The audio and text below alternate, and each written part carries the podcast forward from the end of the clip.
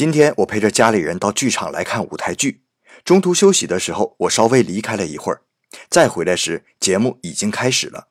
会场内一片漆黑，会场的服务人员看到我走近，就拿出了一个小小的手电筒，为我照着脚下，一路把我引导回了座位。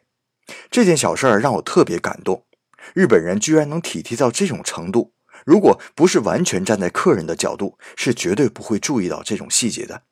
用一个小小的手电，这样既不会因为光线太强打扰到其他欣赏节目的客人，而移动中的客人又可以借着微弱的灯光看清脚下，以免出现意外。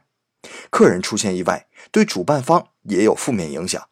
所以我们在感叹日本企业服务质量高的同时，不要认为那只是为了招揽顾客。其实啊，有些时候这也是一种预防突发事件的有效手段。